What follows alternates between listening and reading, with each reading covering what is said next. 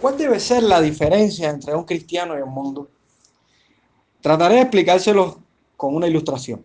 ¿Qué pasaría si yo les viniera con la noticia de que en el zoológico hicieron una jaula especial para aparear un león y una cebra? Seguro usted se reiría de esto, porque esto es algo imposible. Como un animal carnívoro va a aparearse con un animal herbívoro, como si la cebra está dentro de los platos favoritos del león, eh, va a ser su pareja. pues de esa misma forma podemos entender de que el mundo y el cristiano no tienen nada en común. La pregunta eh, surge a la luz de la necesidad que tiene la iglesia de entender cuál es su papel frente al mundo y cuál es su posición, qué es lo que debe hacer ella con el mundo. ¿Cómo un cristiano podría tener relación con el mundo cuando el mundo es el sistema de valores opuesto a Dios y su palabra y el cristiano es un seguidor de Dios y su palabra? Quiero decirles que existe un contraste tremendo entre la iglesia y el mundo, entre el cristiano y el mundo. Y es imposible poder nosotros tener una relación estrecha, una relación de amor, una relación de simpatía, cuando nuestras naturalezas son opuestas totalmente. Por ejemplo, el mundo dice la Biblia que está muerto en sus delitos y pecados. Nosotros los cristianos recibimos la vida en Cristo, estamos vivos en Cristo. El mundo vive dominado por los deseos de la carne, comprometiendo su voluntad y sus pensamientos al pecado. Nosotros los cristianos somos libres en Cristo por el poder del Espíritu Santo para hacer la voluntad de Dios.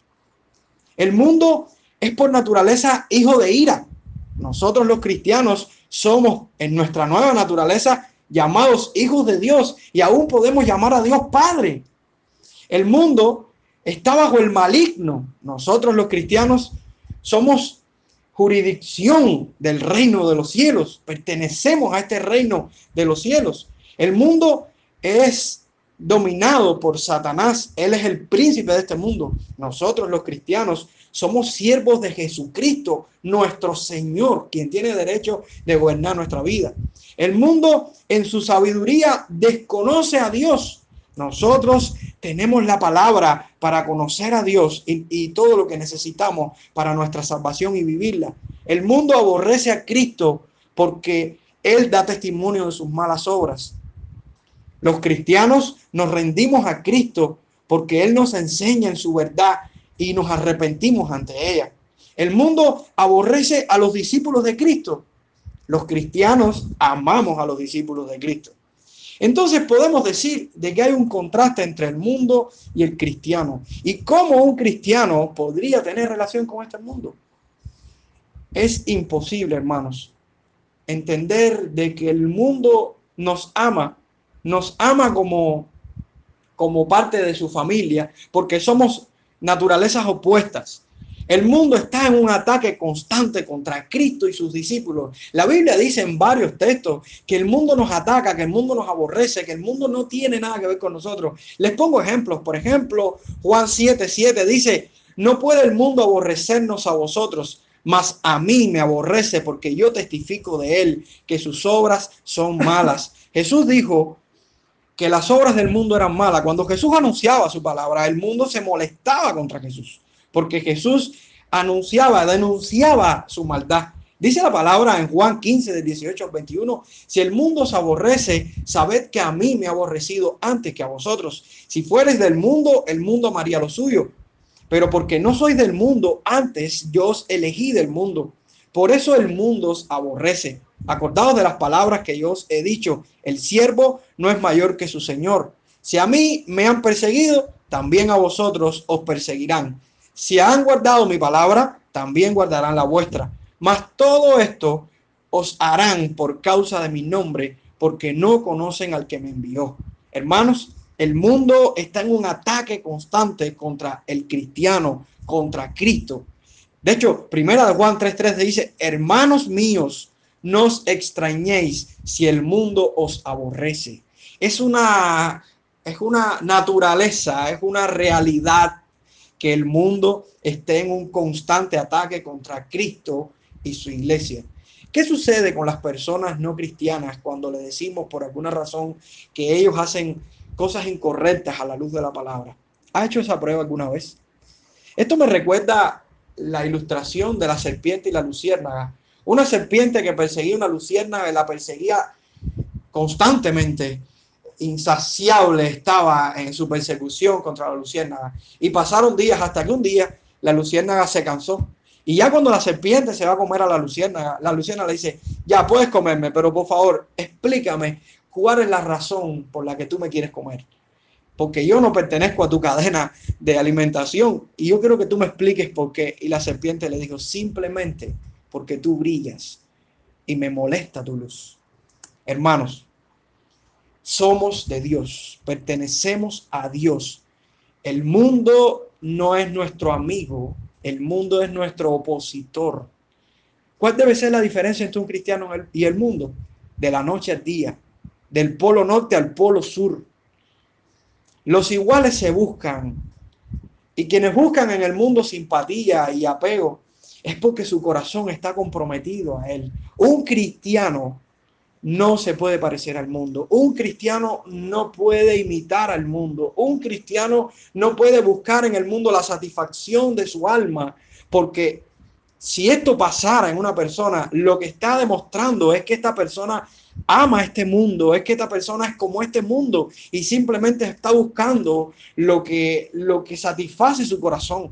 Pero si Cristo es la satisfacción de nuestro corazón, hermanos, el mundo no puede ser nuestra atracción. Usted podría decirme, pero ¿cómo es posible que una persona que vive rodeada de tantas ofertas puede ser tan diferente al mundo? Yo se lo puedo decir a través de la palabra, porque dice primera de Juan 5, de 4 al 5, porque todo lo que es nacido de Dios vence al mundo. Y esta es la victoria que ha vencido al mundo, nuestra fe. ¿Quién, ¿Quién es el que vence al mundo sino el que cree que Jesús es el Hijo de Dios? Hermanos, tenemos la victoria. ¿Saben por qué? Porque Cristo salvó nuestra alma.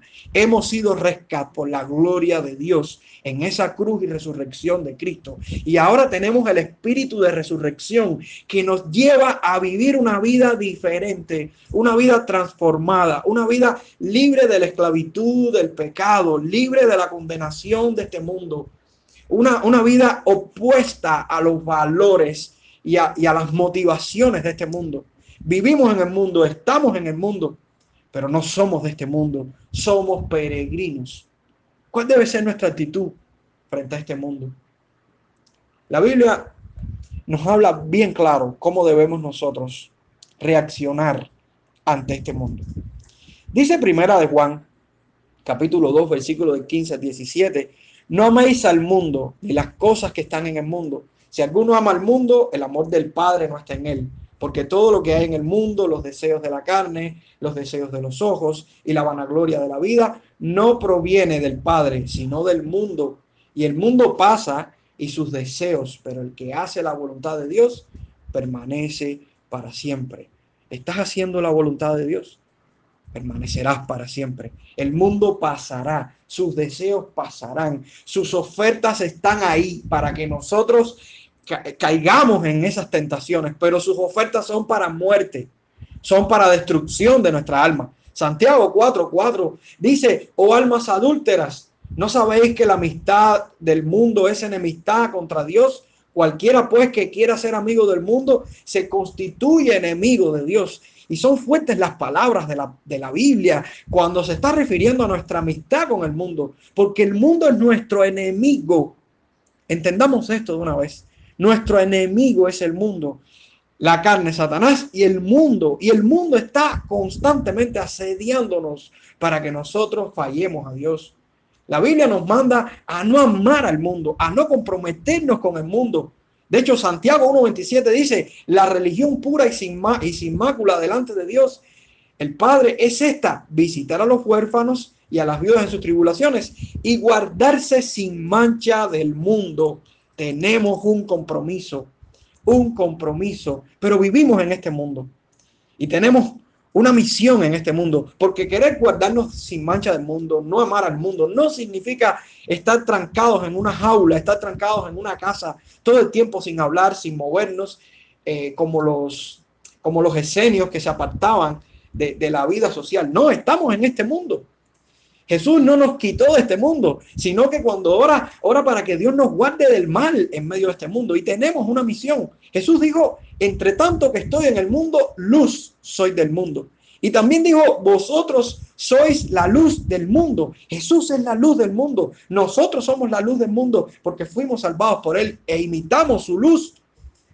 Si para algo estamos en este mundo es para alumbrar, para alumbrar el mundo, pero no parecernos a Él, no imitarlo a Él, sino denunciar sus malas obras, sino mostrar eh, eh, en nuestra vida santa la, pureza de Dios, para que este mundo pueda creer, para que este mundo pueda ver. Nosotros estamos llamados con un propósito y vivimos en este mundo para predicar la palabra del Señor a este mundo corrompido y corrupto. Entonces, amigos, ¿cuál debe ser la diferencia entre un cristiano y el mundo? La misma diferencia que debe existir entre el día y la noche, entre el polo norte y el polo sur en su distancia, debe ser la misma magnitud a la que un león no se puede casar con una cebra. Eso es imposible. No hay relación de amor entre el cristiano y el mundo. Por eso les exhorto, les recomiendo que entendamos cuáles son los propósitos de Dios, que entendamos cuál es verdaderamente nuestra identidad en Cristo y entender por qué somos cristianos, por qué vivimos en esta tierra, para qué estamos aquí, ¿Para qué escuchamos la palabra del Señor? ¿Para qué vamos a una iglesia? Si realmente nosotros somos cristianos, entenderemos que Cristo es nuestro Señor, que Él es nuestro guía, que Él es nuestro Salvador y que no hay otro Señor, no hay otra motivación mayor para un cristiano que amar a Dios y su palabra, que respetar su palabra y que tomar decisiones radicales en su vida a la hora de tener que dejar y zafarse de este mundo. Hermanos, Estamos llamados a no amar este mundo. Estamos llamados a guardarnos sin mancha de este mundo. Estamos llamados a amar a Dios con todo nuestro corazón, con toda nuestra fuerza, con toda nuestra vida. Dios nos está haciendo un llamado en este día. Nos está haciendo un llamado a través de su palabra para que nosotros entendamos que si estamos comprometidos con este mundo, tomemos decisiones radicales decisiones radicales de dejar el pecado, de dejar todo lo que este mundo nos está ofreciendo, de tomar decisiones y, poner metas en nuestra vida, poner parámetros en nuestra vida y líneas en nuestra vida en los cuales no pasemos la raya, porque hermanos, el mundo nos destruirá, el mundo acabará con aquellos que se rinden a su dominio, que se rinden a su voluntad, pero nosotros somos de Cristo y hemos vencido, porque Él venció primero. Que Dios les bendiga y espero que reflexionemos en la palabra del Señor. Busquemos a Dios, amemos a Dios por encima de todas las cosas, porque el mundo pasa y sus deseos, pero el que hace la voluntad del Señor permanece para siempre. Dios les bendiga, amados hermanos. Es un gozo para mí que usted escuche esta nueva serie de Primera de Pedro es una serie esperanzadora, porque si hay un tema que predomina en este libro, es la esperanza en Cristo ante el sufrimiento. Nos ha tocado momentos difíciles, pero también a muchos cristianos en la historia le ha tocado. Y este es un libro que se presta para todos los contextos de la vida. Un libro que se presta para que todo el cristiano que esté pasando sufrimiento pueda encontrar en su Señor Jesucristo todo el consuelo que Dios le da. El mensaje de hoy se titula Mi vida es garantía de Dios. Y qué importante es tener un equipo electrodoméstico cuando lo vamos a comprar, que quien nos los vende nos da toda la garantía, que nos dice, esto es de por vida, así que lo puedes usar, le puedes hacer lo que quieras, que va a durar toda la vida. Qué bueno, qué alivio para nosotros cuando vamos a comprar algo y, tiene toda esta garantía. Bueno, de esta misma manera, la porción que vamos a predicar hoy nos enseña de que nosotros los cristianos tenemos toda la garantía, porque quien nos creó, quien nos diseñó, quien armó nuestra vida y nuestra fe, nos dio total garantía de que pudiéramos llegar y de que pudiéramos terminar correctamente. Hermanos, tenemos la garantía en nuestro Señor de que Él nos diseñó correctamente para que nosotros pudiéramos tener toda la esperanza toda la esperanza en nuestro Señor Jesucristo. Dice Primera de Pedro, capítulo 1, versículo del 1 al 2. Pedro, apóstol de Jesucristo a los expatriados de la dispersión en el Ponto, Galacia, Capadocia, Asia y Bitinia, elegidos según la presencia de Dios Padre en santificación del Espíritu, para obedecer y ser rociados con la sangre de Jesucristo, gracia y paz os sean multiplicadas. El libro de Primera de Pedro nos está plasmando toda la esperanza que el cristiano necesita para vencer en esta vida. Somos victoriosos, pero somos victoriosos no en nuestra victoria personal, no en nuestros logros personales, sino en los logros de nuestro Dios. Al escogernos en Cristo, tenemos total victoria. Y yo quisiera, eh, como modo de introducción en este libro, hablar un poco sobre este libro, sobre quién lo escribió, el propósito que tuvo, sobre aquellos receptores y sobre la identidad que tenemos nosotros como cristianos en nuestro Señor. ¿Quién escribe este libro? ¿Quién lo escribe? ¿Y cómo se cataloga? ¿Cómo se identifica? Bueno, el texto comienza diciendo Pedro, apóstol de Jesucristo. ¿Quién era Pedro? Pedro significa roca. Jesús le cambió el nombre a Pedro, de Cefas a Pedro. Pedro era uno de los pescadores que pescaba eh, en el mar y Jesús le llama. Pedro suelta sus redes y sigue a Jesús. Pedro, el hermano de Andrés, de pescador de peces se convierte en pescador de hombres. Y vemos a Pedro entre los doce discípulos de Jesús, caminando, aprendiendo de Jesús. Lo vemos eh, eh, en, aún el marco íntimo de Jesús en algunos momentos de la Biblia, donde se encuentra Pedro, Santiago y Juan ahí cerca de Jesús. También lo vemos negando a Jesús. Lo vemos cuando canta el gallo como niega a Jesús. También lo vemos en momentos determinados dando, por ejemplo, eh, su confesión de que Cristo es el Mesías, su confesión de amor hacia hacia Jesús. También vemos la experiencia de Pedro transformadora al ver a Cristo resucitado, al punto de que Pedro en Pentecostés, al estar eh, en el momento donde se derrama el Espíritu Santo, lo vemos dando un discurso donde miles de personas vienen a los pies de Cristo. Qué hombre de Dios, qué hombre de Dios, qué hombre escogido por Dios. Hombre que predicó la palabra al punto que llegó al final de su vida muriendo por el Evangelio. Este apóstol se llama apóstol de Jesucristo. Él se denomina apóstol de Jesucristo. Pero ¿sería porque él se llamó así o sería porque Cristo le llamó así? Los apóstoles se pueden enumerar entre cuatro tipos de apóstoles. Primero está el apóstol del Padre, que ese es nuestro Señor Jesucristo.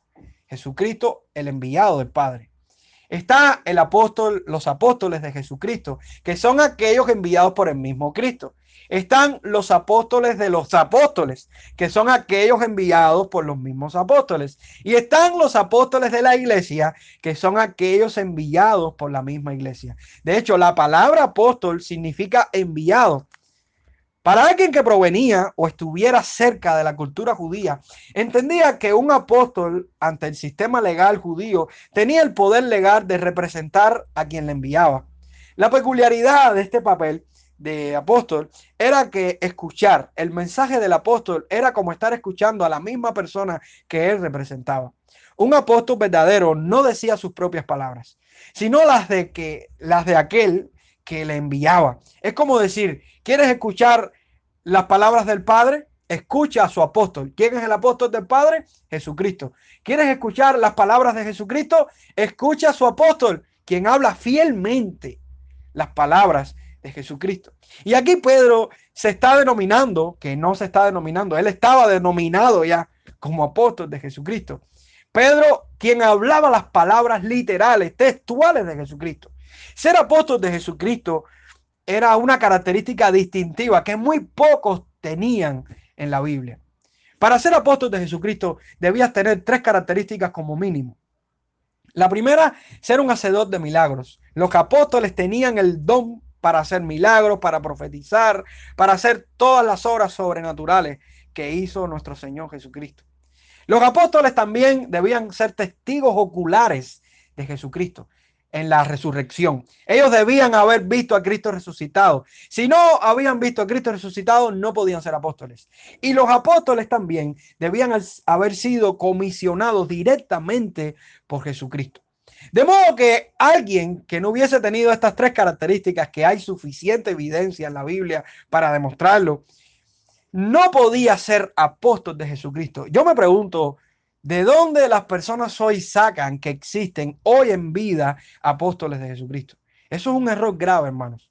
Pero bueno, no es el tema y no quisiera detenerme en esto. Lo que sí quiero dejar claro, que los apóstoles de Jesucristo, ninguno vive hoy Ninguno vive porque para ser apóstol de Cristo había que ser un hacedor de milagros, había que haber visto a Cristo resucitado y había que haber sido comisionado directamente por Cristo. Y esto se resume a los doce y a Pablo.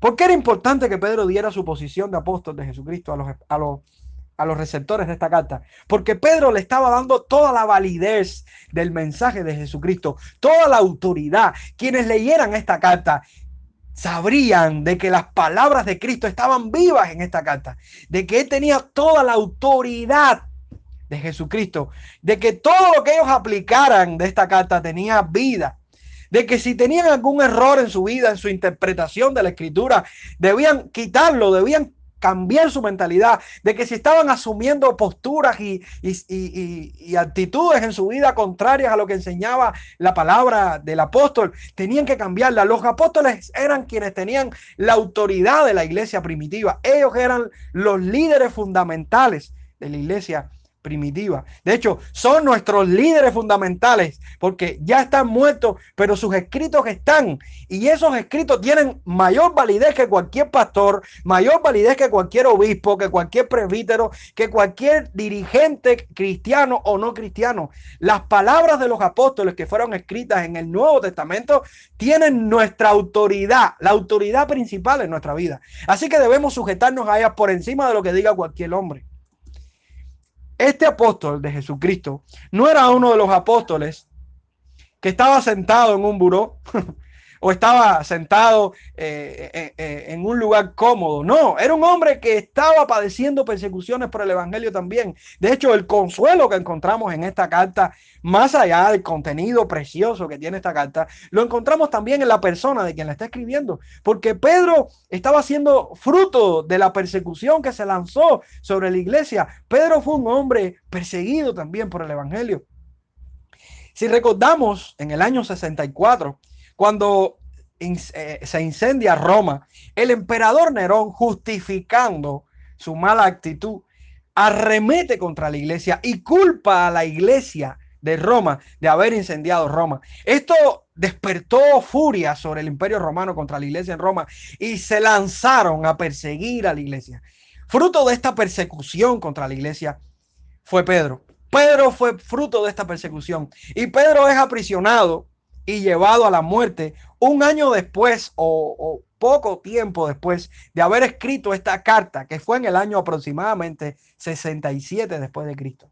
Entonces estamos viendo a Pedro, el apóstol de Jesucristo, quien estaba padeciendo persecución, quien estaba padeciendo tristeza eh, humana eh, eh, en medio de la crítica, de la burla, del desprecio, quizás golpe, de hecho el martirio, la muerte por el Evangelio, que no es alguien que está ajeno a la necesidad de aquellos que están recibiendo esta carta.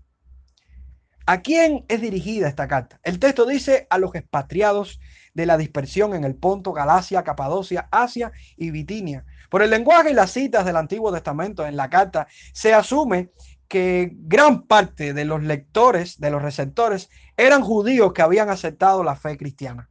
Aunque no descartamos de que también los escritos de la carta y algunas palabras y frases de la carta demuestran de que habían gentiles entre ellos. Era una iglesia judío gentil, pero todos era la iglesia de Cristo, todos amaban a Cristo. Estos hombres eran personas que se encontraban en la zona de Asia Menor, estas regiones, y es lo que se conoce hoy como Turquía. Eran de las regiones representadas en Jerusalén en el capítulo 2 de Hechos, y podían haber sido personas que no fueron evangelizadas por Pablo. De hecho, muchos consideran esto, pero eran los expatriados hombres y mujeres que sabían que no pertenecían a esta tierra, eran peregrinos de Jesucristo. Como dice el libro de Hebreos, refiriéndose a los hombres de fe, mirando de lejos y creyendo y saludando y confesando que eran extranjeros y peregrinos sobre la tierra. Eran personas expatriadas. Su patria era la patria celestial. Eran los expatriados, pero eran los expatriados de la dispersión por la persecución del Evangelio. La muerte de Esteban, en el primer, el mártir de la iglesia, en el libro de Hechos capítulo 8, nos demuestra de que hubo una gran persecución de los judíos hacia aquellos judíos que habían aceptado la fe cristiana.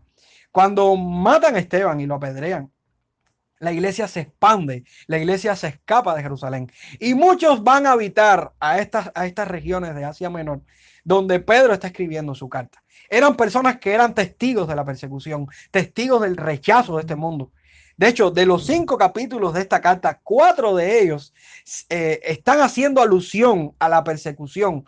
Se observa el sufrimiento y el rechazo de este mundo hacia los cristianos. La persona de Cristo en la boca y la conducta de los cristianos era clave para ser testigos del sufrimiento que ellos tenían. De hecho, si leemos el capítulo 4, versículo 14, nos dice, si sois vituperados por el nombre de Cristo, sois bienaventurados, porque el glorioso Espíritu de Dios reposa sobre vosotros, ciertamente de parte de ellos. Él es, blasfemado, pero por vosotros es glorificado. La iglesia estaba enfrentando una crisis muy fuerte, muy fuerte. De ahí viene el propósito de la carta, porque el propósito que tiene la carta es animarnos a los cristianos a perseverar en medio de nuestras aflicciones, confiando en la gracia que fue destinada desde antes de los tiempos en nuestro Señor Jesucristo. Y aquí viene el consuelo mayor de, este, de esta porción de la escritura. Y yo diría que de esta carta. El consuelo mayor es que hemos sido elegidos en Dios. Si leemos el versículo 2, nos dice elegidos según la presencia de Dios Padre en santificación del Espíritu, para obedecer y ser rociados en la sangre de Jesucristo. Es un consuelo para todo creyente que Dios desde la eternidad le haya escogido, desarrollando su obra de salvación en él. Como describe el compendio del diccionario teológico del Nuevo Testamento, la palabra elegidos tiene eh, significación temática en Primera de Pedro. Los lectores, quienes son llamados expatriados de la dispersión, son elegidos, destinados y santificados en una obra del Padre, del Espíritu y de Cristo. Amados hermanos, si entendemos esto, entendemos que Dios el Padre elige según su, su presencia por medio del Espíritu en santificación con la meta de que obedezcamos y seamos rociados con la sangre del Hijo vertida en la cruz del Calvario. Esta es una obra puramente de la Trinidad. La Trinidad está unida, vinculada en la obra de la elección. ¿Eres consolado con esta verdad de la escritura? ¿Es Dios suficiente para consolarte en medio de tu aflicción al enseñarte que desde su plan soberano tú estás escogido por Él? Hermanos, esto es un gran consuelo. El ser elegidos por Dios nos da todo el consuelo divino para que nosotros podamos permanecer porque nosotros llegaremos hasta el final. La palabra elegidos significa seleccionados o escogidos. En los papiros se refiere a cosas seleccionadas con la mejor calidad. La elección es un término que se usa en la Biblia para delimitar, para apartar. Se utiliza para seleccionar productos, cosas sagradas, sobre todo cuando se trata de elegir un pueblo o alguna persona individualmente. Dios siempre lo hace bajo el designio o el consejo de su propia voluntad. Este término enfatiza en la acción de la autodeterminación de Dios para un propósito específico. ¿Por qué la autodeterminación? Porque no depende de ningún ente ajeno a su persona, el que Dios elija. Como dice la escritura en Efesios capítulo 1, versículo 5, que fuimos predestinados para ser adoptados hijos suyos por medio de Jesucristo, según el puro afecto de su voluntad. Y segunda de Timoteo 1, del 8 al 9 también nos dice, no conforme a nuestras obras, sino según el propósito suyo y la gracia que nos fue dada en Cristo Jesús antes de los tiempos de los siglos. Hermanos, Dios no necesita a nadie. Dios no necesita a nada. Dios no necesita ningún, eh, ningún ente ajeno a Él para escoger, para elegir. Todo lo hace según el puro afecto de su voluntad, según su propio designio, su propio deseo, su propio propósito él se basta a sí mismo para escoger al hombre. Ahora, esta elección la vemos manifestada en la obra de la Trinidad. El Padre en su presencia nos elige, el Espíritu nos santifica y en Cristo estamos llamados a obedecer y ser rociados por su sangre. Los cristianos, los cristianos hemos sido elegidos según la presencia de Dios. ¿Qué cosa significa la palabra presencia? Un conocimiento de antemano, destinados desde antes. Esto es lo que significa esta palabra. Porque esta palabra no refiere tanto a un conocimiento de lo que va a suceder, sino a una relación predeterminada en el conocimiento de Dios. Es la relación de salvación que Dios destinó desde antes de los tiempos para que los cristianos creyéramos en Cristo y nos volviéramos su pueblo.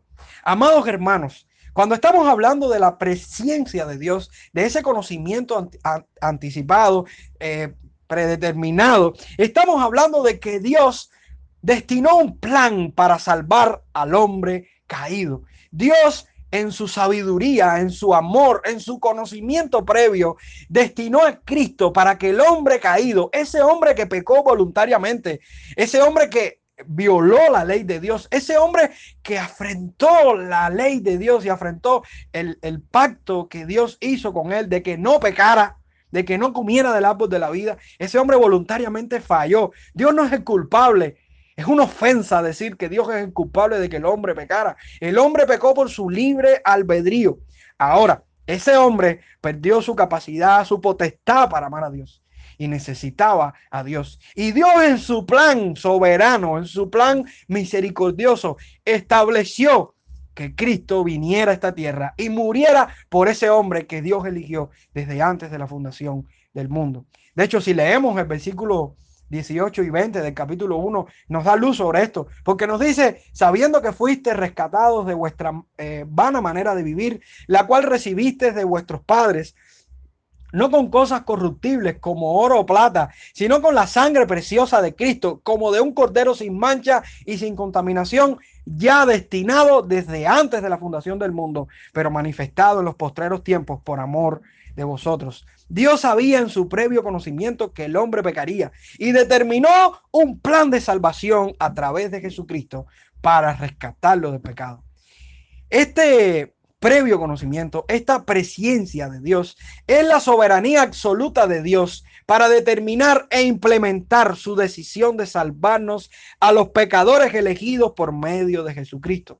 Cuando Pedro está diciendo en Hechos capítulo 2, versículo 23, en el discurso y en su predicación del Evangelio en Pentecostés, eh, él dice a este, entregado por el determinado consejo y anticipado conocimiento de Dios, prendiste y mataste por manos de inicuos, crucificándole.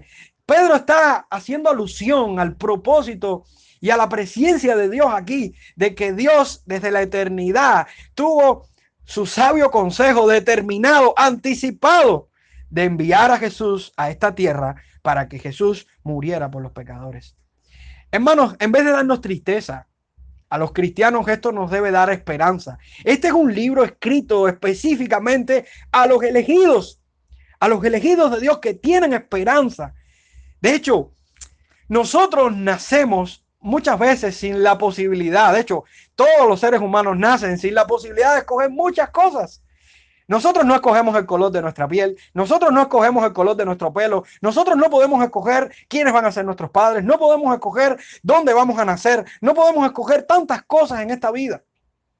Sin embargo, las recibimos por herencia, las recibimos por constitución. Entonces, hermanos, de esa misma manera podemos pensar de que Dios en su sabiduría, en su amor, en su conocimiento, Él sabe más que nosotros, tiene lógicas que quizás nosotros no entendemos, pero sí sabemos que Él en su previo conocimiento nos proveyó un Salvador y ese fue nuestro Señor Jesucristo.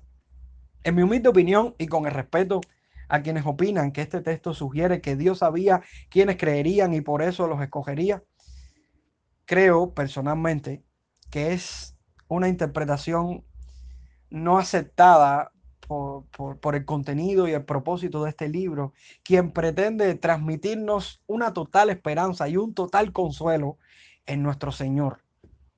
Primero, porque no se está hablando de la iniciativa y el papel del hombre, sino la obra total de Dios en su Trinidad en la eternidad para escogernos y salvarnos. Segundo, Porque el hombre que no tiene a Dios está totalmente muerto en sus delitos y pecados para responder voluntariamente a Dios en, su deplorable condición. Como dice la Biblia, nadie le busca. Todos se desviaron, todos pecaron, todos están destituidos de la gloria de Dios. El hombre aborrece a Dios en su condición. Pregúntale a un hombre si él ama a un Dios santo a un Dios que le dice que no puede matar, que le dice que no puede mentir, que le dice, hermano, si ese hombre se rinde a Dios, ese hombre es tocado por Dios para creer. Porque e, en tercera razón creo que el único que puede producir fe y arrepentimiento para salvación en el hombre caído es el Señor. El Espíritu Santo nos convence de juicio, de pecado y de justicia. Y cuarto, porque no tiene sentido que si Dios nos escoge para hacer buenas obras, nos esté diciendo que fuimos escogidos por nuestra buena obra de creer en Él. Cuando las obras del no creyente son considerados en la Biblia como trapos de inmundicia para salvación. Por eso, amados hermanos, Podemos creer que es un consuelo para todo creyente que Dios desde la eternidad le haya provisto un Salvador para que en su tiempo determinado cada uno de estos escogidos se rindiera en fe y arrepentimiento por el poder y el convencimiento del Espíritu de Dios.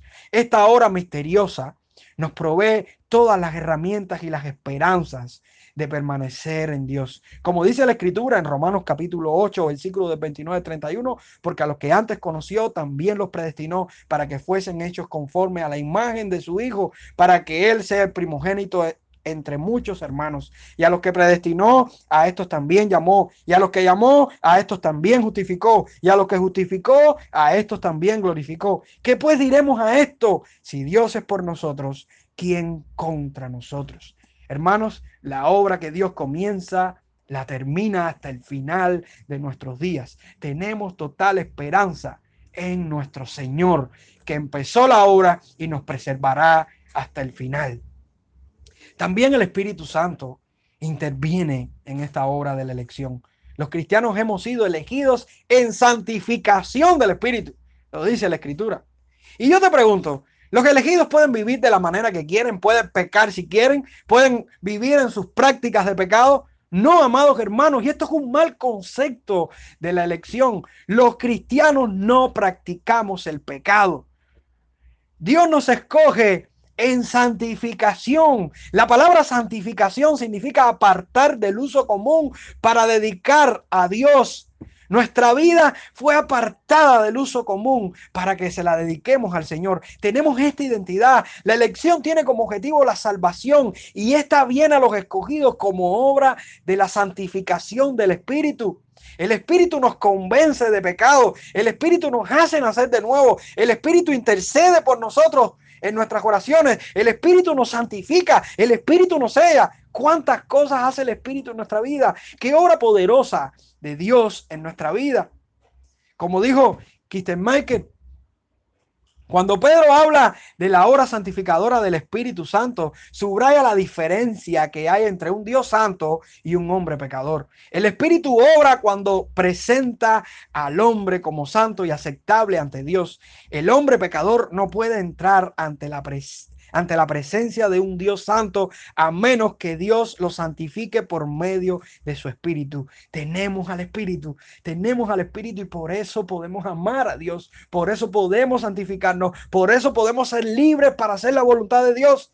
Segunda de Tesalonicenses 2, del 3 al 14, Dice Pablo, pero nosotros debemos dar siempre gracias a Dios respecto a vosotros, hermanos amados por el Señor, de que Dios os haya escogido desde el principio para salvación mediante la santificación por el Espíritu y la fe en la verdad a lo cual os llamó mediante nuestro evangelio para alcanzar la gloria de nuestro Señor Jesucristo. Hermanos, el Espíritu hace su obra, pero también el Hijo hace su obra. Los cristianos hemos sido elegidos para obedecer y ser rociados con la sangre de Jesucristo. Aquí lo dice el versículo 2. Aquí se utiliza la preposición eis en el griego. Y esto denota la meta o el fin de todo elegido, que es la obediencia a Cristo. No podemos decir que somos elegidos si no obedecemos y nos rendimos a Cristo. La obra del Espíritu interactúa en el creyente para que éste obedezca al Señor Jesucristo. De hecho, le decimos Señor Jesucristo para decirle, gobierne nuestra vida. Tú tienes el derecho de gobernar en nuestra vida. La palabra aquí, obedecer, significa escuchar con atención. Es como tener acatamiento, sumisión. Y esta es la obediencia. Como dice Efesios capítulo 2, versículo 10, porque somos hechura suya, creados en Cristo Jesús para buenas obras las cuales Dios preparó de antemano para que anduviésemos en ellas. Ser rociados con la sangre de Jesucristo es un paralelo que está haciendo el apóstol Pedro con Éxodo capítulo 24. Cuando el pueblo se comprometió a obedecer la palabra del Señor, Moisés cierra el pacto de obediencia eh, rociando sangre sobre el pueblo. Y este, este pacto de obediencia a la palabra de Dios muestra una vez más que aquellos cristianos que somos rociados por la sangre de Jesucristo, le obedeceremos, le obedeceremos y llegaremos a cumplir su palabra. Como dijo MacArthur, de forma similar en el nuevo pacto, la fe en el derramamiento de la sangre de Cristo en la cruz no solo activa la promesa de Dios para dar al creyente una expiación perfecta por el pecado, sino que también introduce al creyente en el pacto que incluye su promesa y compromiso de obediencia al Señor y a su palabra. Hermanos, hemos sido escogidos. Hemos sido escogidos en la presencia de Dios cuando nos proveyó un Salvador para que nosotros fuéramos salvos. Hemos sido escogidos en santificación del Espíritu. Esa vida apartada y consagrada en la cual podemos creer y confiar en Dios. Y hemos sido escogidos para obedecer a nuestro Señor Jesucristo, caminar sus pasos, vivir su vida. Pablo nos está dando todo consuelo. ¿Qué mayor consuelo necesitamos? Aquellos que estamos en prueba, aquellos que estamos pasando situaciones, solamente confiar en la palabra del Señor, rendirnos ante la palabra del Señor, arrepentirnos de nuestros pecados, creer en Cristo, obedecer su palabra, porque tenemos a la mano toda la provisión de Dios. ¿Cuál es la bendición con la que termina este saludo? Pablo, eh, Pedro termina diciendo gracia y paz, o sea, multiplicadas. La gracia tiene una relación con la misericordia, con el amor, con el perdón y son ofrecidas por Dios al hombre. Pero esta gracia tiene un enorme contraste entre el amor y la bondad y el perdón de Dios al hombre pecador miserable que merece todo juicio y todo castigo. Pedro le está hablando a cristianos y le está emitiendo la gracia del Señor, les está confirmando de que ellos son personas que han sido salvados por la gracia de nuestro Señor. Y la paz es el estado de felicidad interior que el hombre posee al haber sido visitado por la gracia de Dios. Esto se expresa exteriormente como alguien dijo, los conceptos de gracia y paz están mutuamente relacionados en el sentido de que el primero es la causa y el segundo la consecuencia. Es decir, el don de Dios da la gracia. O sea, el don de Dios resulta en la gracia, en la paz, resulta en la paz. Ese don de la gracia resulta en la paz. Hermanos, para quienes pudieran estar padeciendo pruebas por el Evangelio, entender que la gracia haría desaparecer su culpa y la paz su castigo, les sería de mucha fortaleza que cuando estuvieran siendo culpados y castigados por el pecado, por el mundo, su descanso en la bendición de Dios sobre ellos les daría todo el consuelo que ellos necesitaban. Amados hermanos, nuestra vida es garantía de Dios. No podemos titubear en esto. Debemos descansar de que si usted es cristiano hoy, Dios le escogió desde antes de la fundación del mundo. Y este es un mensaje dirigido a varias personas. Algunas personas creen esta verdad, pero no viven de acuerdo a ella. Una de las personas que deben escuchar este mensaje son estas personas. ¿Por qué me predicas tanto sobre la elección si no vives de acuerdo a ella? Amigo, que me escuchas, si tú eres de aquellos que creen en la elección, pero vives en una vida de pecado, vives en una vida de, fornicación, vives en una vida de adulterio, vives en una vida practicando el pecado y viviendo la vida de este mundo, usted es como los fariseos. Y me perdona si se ofende con estas palabras. Pero es muy importante saber que aquellos que predicamos esta verdad debemos vivir a su altura. Entender de que aquellos que somos elegidos, somos elegidos para santificación, para obedecer a nuestro Señor. También quiero dedicarle este mensaje a aquellos que tienen dudas, que tienen temor, que, que piensan en su temor, ¿cómo yo podré ser uno de aquellos elegidos? Mi pregunta es, ¿tienes fe? ¿Tienes arrepentimiento? Confías en Cristo, tienes temor de Dios, pues ven a Dios, ven a Dios ahora mismo en el nombre de Jesús. Te lo suplico, hermano. Ven a Dios. Humíllate ante Dios. Pídele perdón por tu pecado, porque dice la Biblia que eres pecador y el pecador terminará sus consecuencias en el lago. Pero aquellos que vengan a Cristo arrepentidos, humillados, encontrarán toda la gracia salvadora para encontrar a Dios y ser salvo. Arrepiéntete de tus pecados. Busca a un cristiano que ore por ti. Llama a un cristiano y pídele perdón a Dios. Si eres de aquellos que no te interesa este tema, te digo, hermanos, asústate, porque un día tendremos que dar cuenta delante de Dios. Un día tendremos que dar cuenta delante de Dios con la palabra de Dios, cuando la palabra nos confronta en nuestros errores.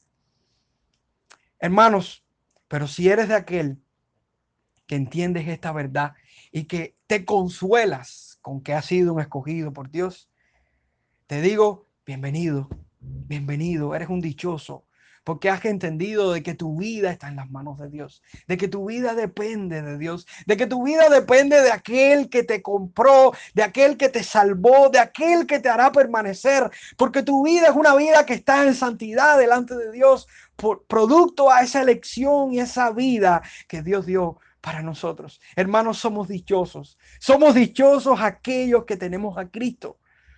Hermanos, te animo a confiar en Dios. Señor, en el nombre de Jesús. Padre, te ruego, Dios, que tu palabra pueda hacer, dar fruto en los corazones de aquellos oyentes, Señor. Padre, sabemos que hablar tu verdad trae persecución a nuestra vida. Y lo reconozco como predicador de tu palabra. Te pido que me dé fe, que me ayudes a confiar, Señor, en tu palabra pero de esta misma manera te pido por aquellos que están escuchando este mensaje, que tú le, le toques, Señor. Padre, consuela sus almas, consuela sus vidas.